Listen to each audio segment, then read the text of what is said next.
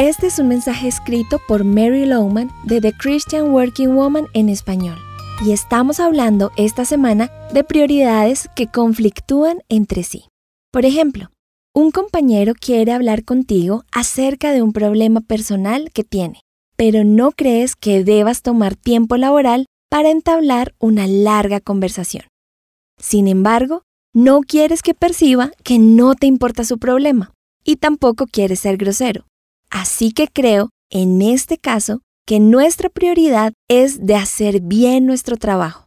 Eso quiere decir que posiblemente tengas que decir a la persona que está herida que no puedes hablar en este momento y organizarte para hablar durante la hora de almuerzo, el receso o después del trabajo.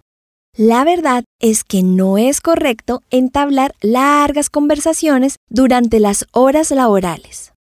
¿Y qué del dilema que enfrentan los administradores y los supervisores entre exigir y mostrar apoyo e importancia hacia sus empleados?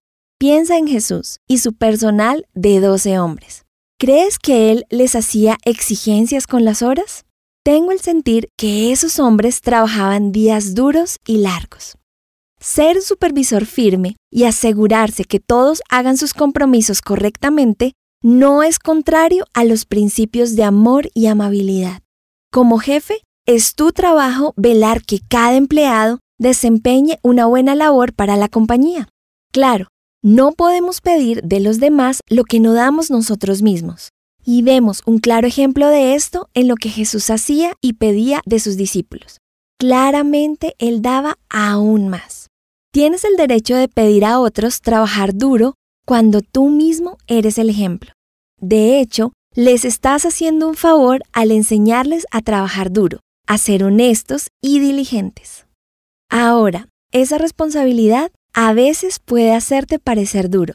Y si eres como yo, preferimos que las personas nos quieran y no que nos odien.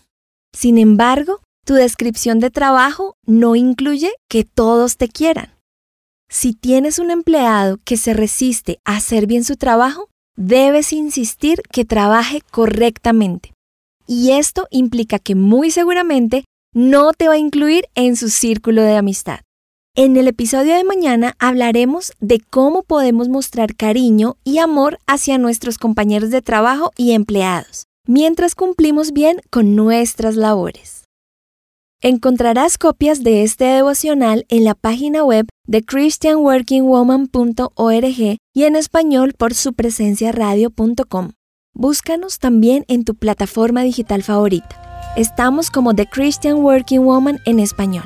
Gracias por escucharnos. Les habló Caro Vanegas con la producción de Catherine Bautista.